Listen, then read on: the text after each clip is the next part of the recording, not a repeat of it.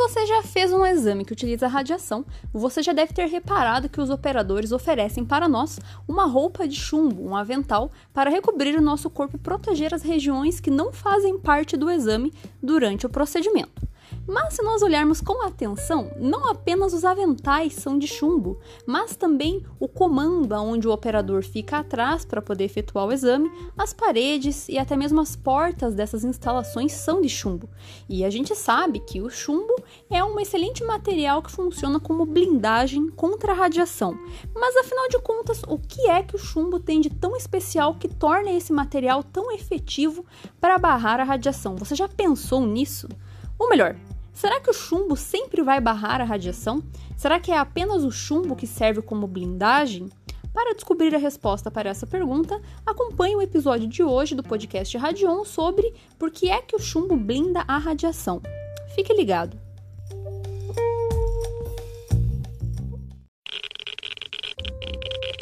Radiation detected. Red.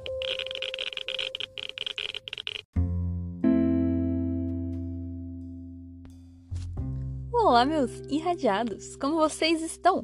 Aqui quem fala é a Paola. No episódio de hoje nós vamos falar sobre o chumbo, mais especificamente sobre o porquê que ele é um material utilizado para fazer a blindagem contra as radiações. E na verdade, uma coisa muito interessante que eu tenho para dizer aqui para vocês é que na verdade não é sempre que a gente utiliza o chumbo para blindar as radiações. Isso porque a gente tem que lembrar que não existe apenas um tipo de radiação. E quando nós falamos em radiação, a gente tem que lembrar que a gente consegue categorizar elas de acordo com o aspecto energético entre ionizantes e não ionizantes e também com relação ao seu aspecto físico, ou seja, se é uma radiação de matéria ou se é uma radiação eletromagnética. A depender do modo que essa radiação se apresenta, a interação dela com a matéria, com as coisas, com os objetos, pode ser completamente diferente. Isso significa que a gente tem que levar isso em consideração quando a gente pensa em blindagem para radiação.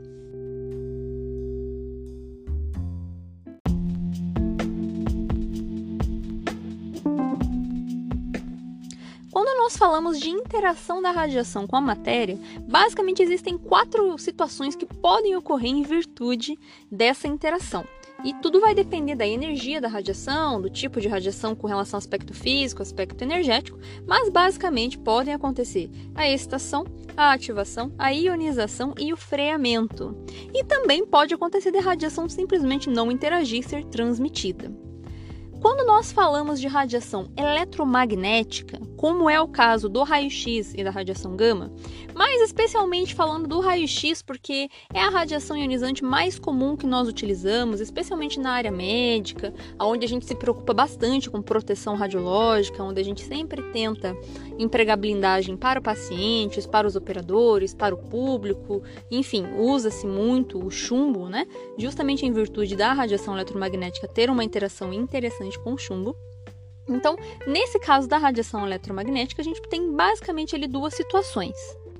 Quando nós falamos em proteção, em atenuação, em absorção da radiação, naturalmente nos interessa o fenômeno de absorção. Né? O fenômeno de espalhamento, inclusive, também é uma problemática ali da questão da proteção radiológica, nós chamamos isso de efeito Compton.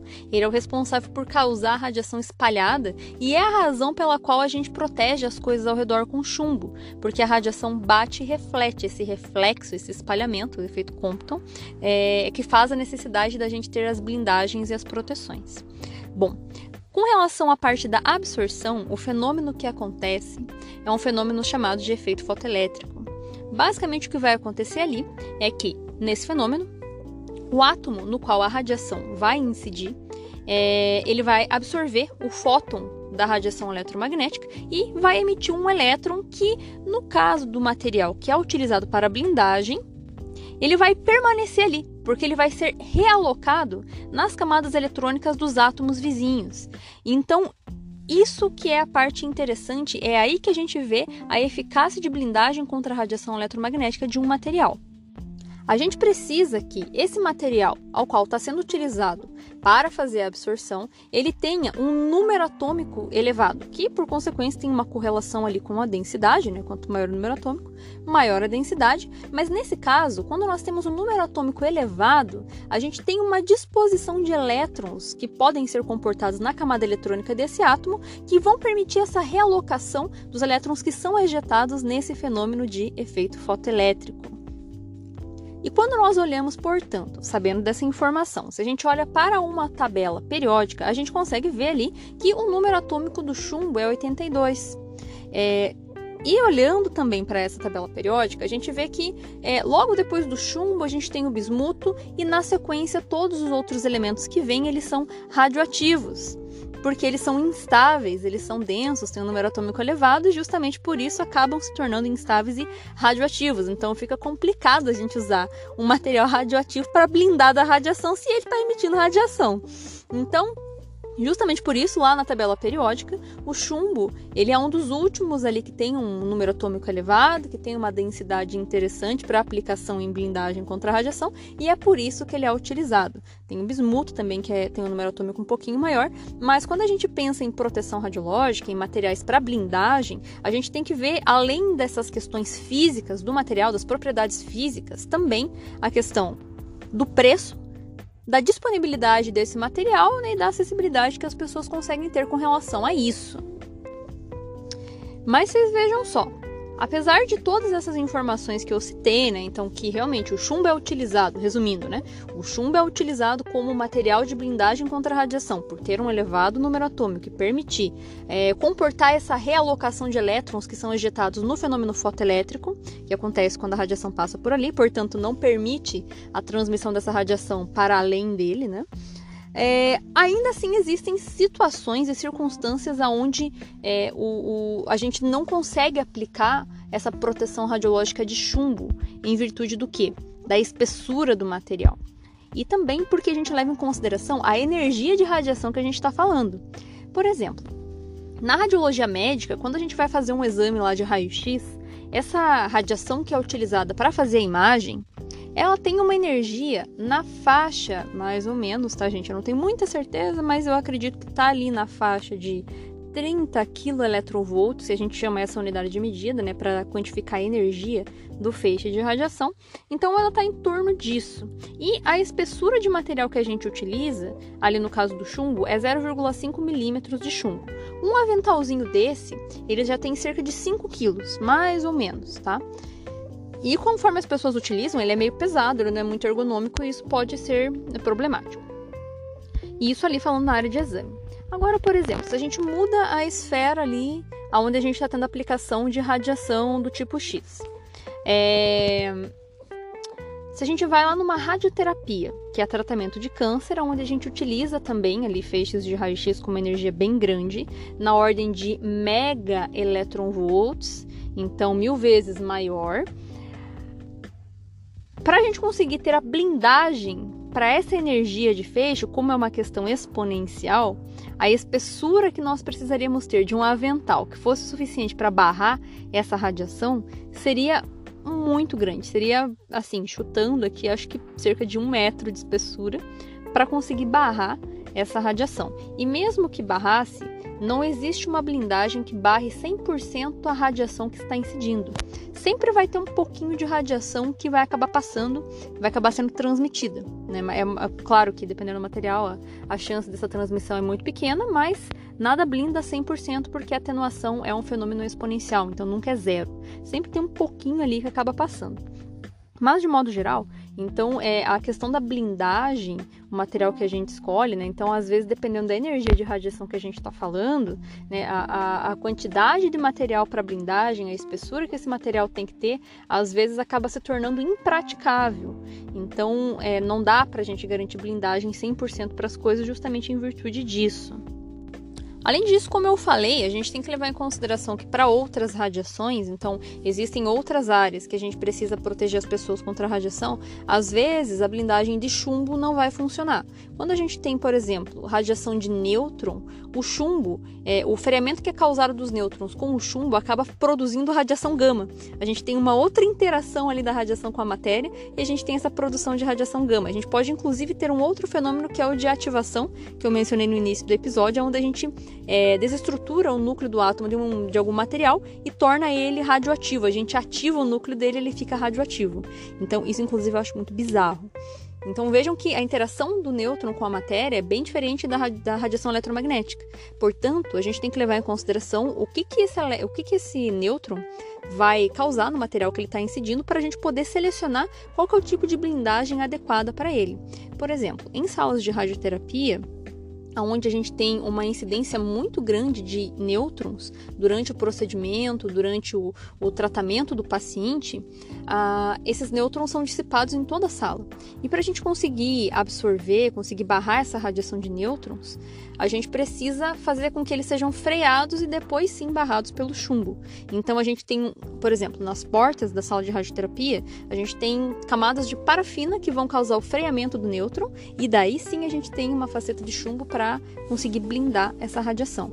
Então tudo isso é levado em consideração a depender do tipo de radiação que nós trabalhamos. Mas, respondendo à pergunta, é por isso que os aventais, as vestimentas que a gente usa na radiologia para fazer um exame, ou que são utilizados nas paredes, nas portas das salas, é chumbo, porque ele tem esse número atômico elevado que permite né, é, é acomodar os elétrons ali que são deslocados no fenômeno fotoelétrico. Como eu já havia dito, eu estou sendo meio redundante, mas é só para fixar o conceito, porque é uma física complicada de lembrar. Mas a fim de curiosidade para vocês também, o chumbo ele é um material muito caro. Então, algumas instalações médicas elas optam por blindar com outros materiais. A gente pode sim blindar, por exemplo, com material que não tem um número atômico tão elevado, mas em contrapartida a espessura que a gente vai ter que utilizar, a quantidade, o volume de material vai ter que ser maior. Então, em salas que fazem exames, a gente pode blindar com bário, por exemplo. Então, algumas instalações preferem comprar o bário, que ele vem num formato de argamassa, para aplicar nas paredes, como se fosse rebocar mesmo, e ele vai blindar equivalente ao que o chumbo blinda. A única diferença é que se fosse blindar com chumbo a parede, a espessura de chumbo seria em milímetros, e quando a gente blinda com o bário, a espessura passa para centímetros. Basicamente essa é a diferença, né? Então você compensa, né, pela, pelo número atômico ali, a densidade, ou então pela espessura. São correlacionados, não existe uma distinção, né? Então, é, é, se o número atômico for, for elevado, a espessura vai ser menor, e se o número atômico for menor, a gente vai ter que ter uma espessura maior. Basicamente é isso que acontece. Mas basicamente assim, entre aspas, né, qualquer coisa dá para usar para blindagem, vai depender dessa proporção.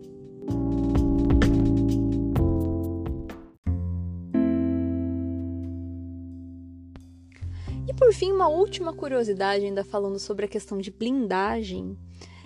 Vocês já devem ter reparado que quando a gente vê filme, quando a gente olha série, quando a gente vê representações de acidentes radiológicos, sempre tem uma pessoinha trajando uma vestimenta contra a radiação.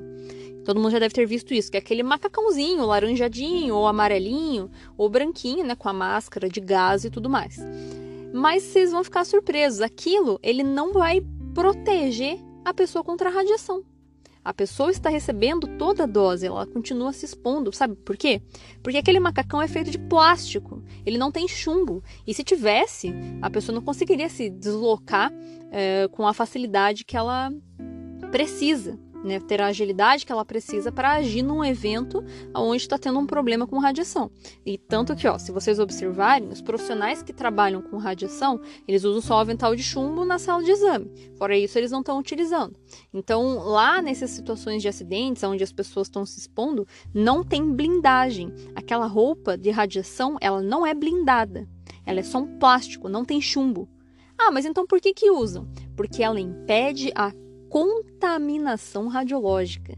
Ela vai impedir que, nessa situação de acidente, de evento nuclear, né, onde tem dissipado no ambiente elementos radioativos, seja lá qual for, urânio, césio, iodo, qualquer um, é, para que esse elemento não grude nela, não grude na pessoa e ela se contamine e fique irradiando por aí. É só para impedir a contaminação.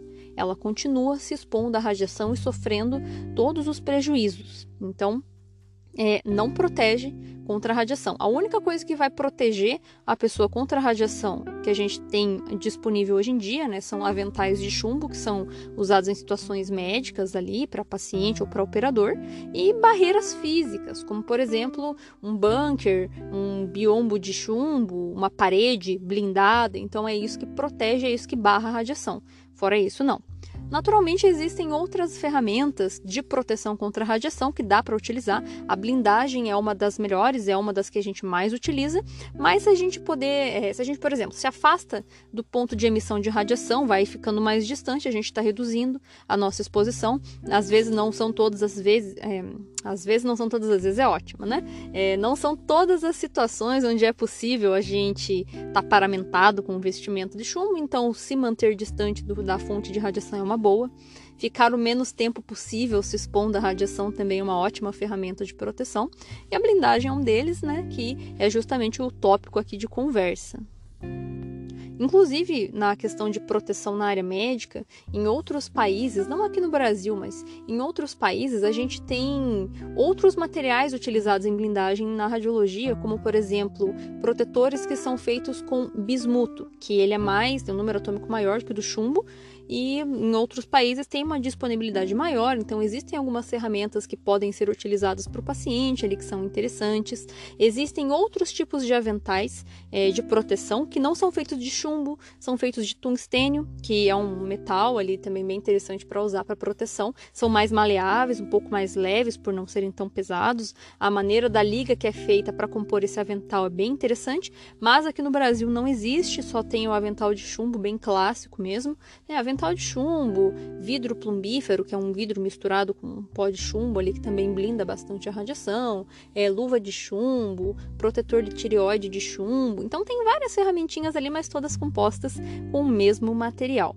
Enfim, esses comentários são bem a, a título de curiosidade mesmo.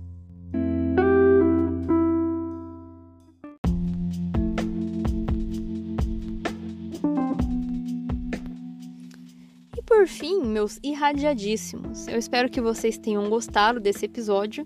Eu espero ter sido clara na explicação. Quando a gente começa a misturar a física do negócio ali, a situação já começa a, mudar de lado, né?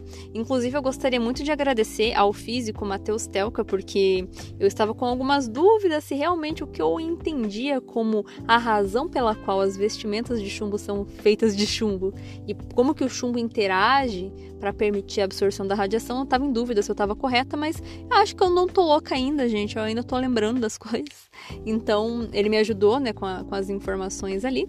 Então, muito obrigado, Matheus. Ele, inclusive, para quem é da radiologia e, e, tem um pouco de dificuldade com física ali, ele posta muitas coisas relacionadas à física da, das radiações, que são bem bacanas. Recomendo que vocês olhem lá o Instagram dele. E se vocês tiverem sugestões, dúvidas, comentários, críticas e como eu sempre falo em todo episódio, vocês podem me mandar uma mensagem lá no Instagram ou pelo e-mail radiaçãoparaleigos.gmail.com que eu leio e respondo tão logo seja possível. Muito obrigada por terem ouvido esse episódio e nos vemos na semana que vem.